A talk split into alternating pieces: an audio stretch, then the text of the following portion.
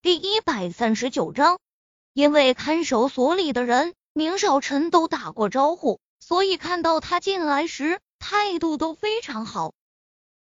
高小姐，高先生在里面等你了。人才到，已经有人迎了上来。这是高母被抓进来的第五天，他从第二天就过来看他，可他却一次都不肯见他。他心里明白，他是因为什么。你告诉他，说我爸想见他。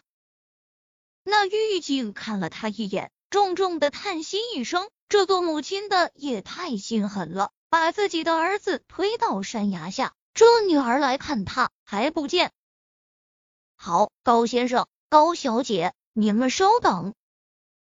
就在高文以为母亲肯定还是不会再见他们时，高母却穿着监狱的。统一服饰突然从里面走了出来。几天不见，他明显憔悴了许多。淡淡扫了眼高文，他依旧面无表情，目光落在高富身上时，眼里却多了几分柔情。小鱼，高富叫着高母的小名。你怎么来了？高母脸色僵了僵，话一出口便带着哽咽，眼圈也在瞬间红了。你告诉我，小鱼，那天晚上到底是怎么回事？你对阿海向来比我还宠爱，怎么会？高富话才说一半，已说不下去，搁在桌面上的双手渐渐握成拳。高母目光冷下，将视线落在高文身上，沉下嗓音，低声道：“小文，你告诉你爸，那天晚上到底是怎么回事？”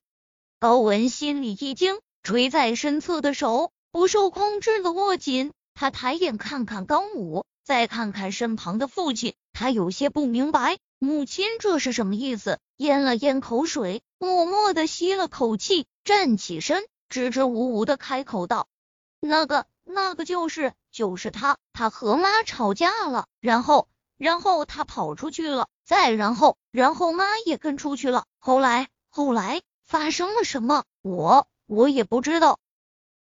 简单的几句话说完，高文的额头上已冒出滴滴汗珠。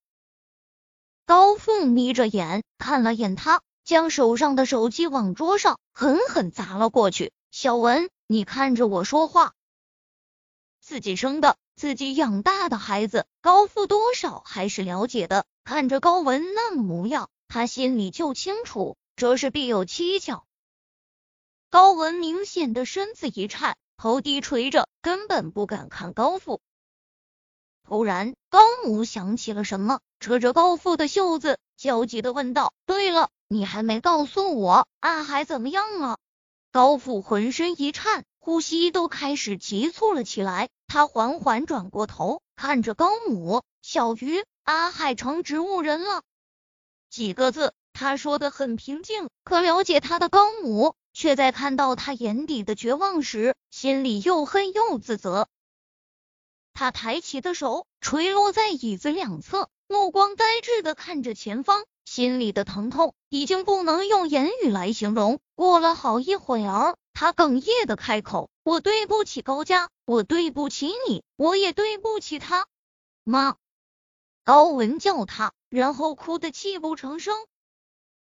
高母冷冷看着他。淡淡开口：“以后别再叫我妈了。”别人不懂，高文心里却是明白的紧，怕父亲察觉出了什么，他赶紧开口道：“妈，不管你成什么样，你都是我妈，你放心，我和少晨说了，他一定会想办法给你减刑的。等你出来了，我们高小姐如果没有别的事，就走吧。”高母打断了高文的话，面色淡然。看不出他在想什么。